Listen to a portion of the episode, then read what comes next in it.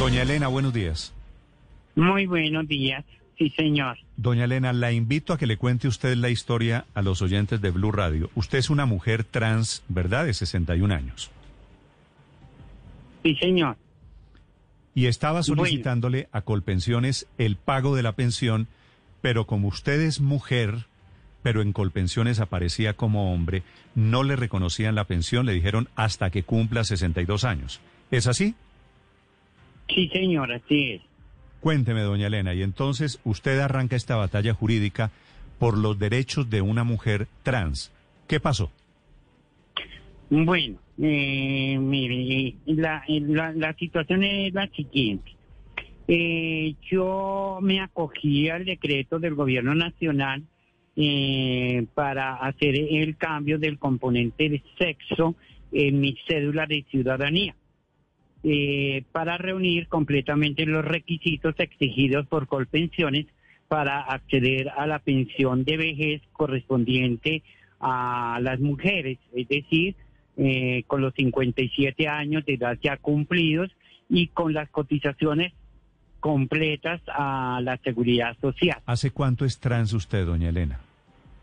Yo, eh, o sea, la verdad, eh, nosotras como mujeres trans siempre lo hemos sido, desde que tenemos uso de razón. Sí, pero, eh, pero legalmente, digo, porque hay que cambiarse la cédula, ah, ¿cierto? bueno, legalmente sí, o sea, cuando nos abrieron la posibilidad de hacer primero el cambio de nombre, entonces eh, realicé ese trámite, esto lo hice en el año 2007, eh, obviamente ya yo era mujer trans, ya me manifestaba como tal, pero usted sabe, la cédula aparecía un nombre que no eh, me identificaba como yo quería. Entonces hice el cambio de nombre, que fue lo que dio esa posibilidad, ese decreto que en su momento salió.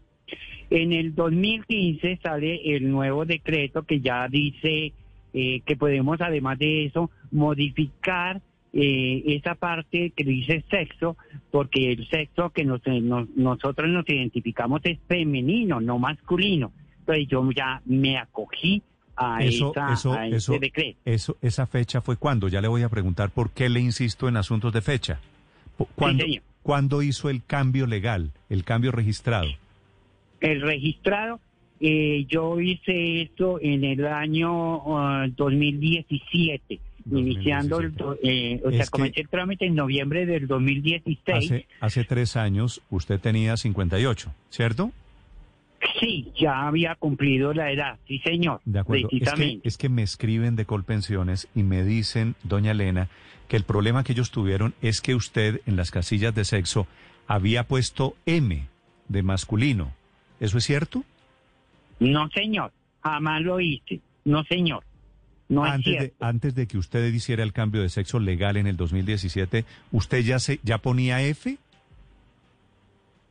Sí, señor. De hecho, eh, bien, eh, cuando uno va con las pensiones, cuando se va a solicitar la pensión, eh, se, eh, se pasan los documentos, allá le reciben los documentos y cuando ellos lo reciben, toman los documentos, le dicen, no, usted no puede acceder porque no, no cumple todos los requisitos.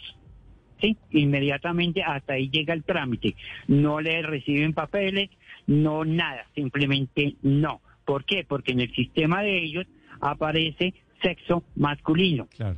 Entonces, aunque uno pase los papeles con sexo femenino, dice que no corresponde a los datos que ellos tienen dentro de su base de datos. Al final, de cuentas, este es un típico problema de papeleo que viene el rezago de la vieja definición MOF. Sí, señor. Sí, eso lo entendí yo perfectamente. Por eso yo inicié mi trámite del cambio de cédula, el cual se me demoró porque igual, eh, cuando hice el cambio en la registraduría, en lugar de darme la cédula con el cambio de sexo, como yo lo estaba solicitando, me dieron un duplicado de la cédula y me tocó que devolverle y decirle, no señores, yo ya tengo la cédula con mi nombre, Elena sí, pero entonces, doña Elena, ¿usted cuando cotizó, cuando hizo los aportes a esas 1.300 semanas que necesita para pensionarse, lo hizo fue entonces como hombre, o por lo menos la gran mayoría de ellas, sino como mujer? Por supuesto, porque no teníamos la posibilidad de hacer el, e, e, esa modificación. Por lo tanto, yo no, puedo, no podía hacer mis aportes con sexo femenino cuando mi cédula aparecía sexo masculino. O sea, no había la posibilidad legal de hacerlo. No había. Sí. Entonces tenía que hacerlo de esa manera. Doña Elena, su caso es muy interesante y es el primero en Colombia. Le, le quiero preguntar si habría la posibilidad de que alguien diga que es trans, se haga el cambio de cédula, como estamos en Colombia, bueno, esto ha pasado en Argentina, en otras partes del mundo, que se declare trans, cambie de género, pase de hombre a mujer, para cotizar menos, para pensionarse más rápidamente en el sistema colombiano? Yo no creo, porque, a ver, la, o, sea, que obviamente cada, cada caso es, es, es particular, pero no lo creo. Incluso pues yo acá, porque yo tuve que dirigirme acá al consultorio jurídico del Politécnico Gran Colombiano, que son quienes ayudan a las personas como yo, que necesitan una asesoría y que es gratuita. Porque usted sabe que hay que conseguir un abogado para demostrar todo eso, gastar un poco de plata, todo un proceso, y, y es una forma en que nos están vulnerando los derechos porque no tenemos la posibilidad. Entonces, y es lo primero. Además, uno tiene sus antecedentes que puede demostrar que siempre ha sido una mujer trans, que tiene todo un proceso de transformación para llegar a lograr lo que somos. Pues no sé si haya alguno que diga, no, es que yo ah, inteligentemente voy a, a tratar de pasar por mujer trans para que me reconozcan la pensión sin sin cumplir la edad, porque realmente uno de los requisitos es que tenemos que tener la cotización de semanas. Y si no tenemos la cotización de semanas, así tengamos la edad, no tenemos la pensión. ¿Y usted tiene cuántas? Casi dos mil semanas, ¿verdad? Sí, señor. Mm. Sí, señor. Bueno, que es, que es mucho más. Casi 40 años de cotización en pensiones ininterrumpidamente. ¿Qué profesión tiene usted? ¿A qué se ha dedicado en su vida laboral? En mi vida laboral yo soy contadora pública. Yo siempre trabajé en el área de la contabilidad como auxiliar contable inicialmente, con el esfuerzo obviamente que, tenemos que hacer para obtener después un título de, de contadora para seguir en ese, en ese trabajo. Esa ha sido mi actividad laboral durante toda la vida.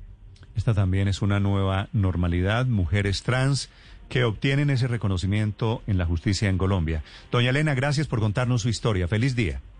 Bueno, señor, le agradezco muchísimo.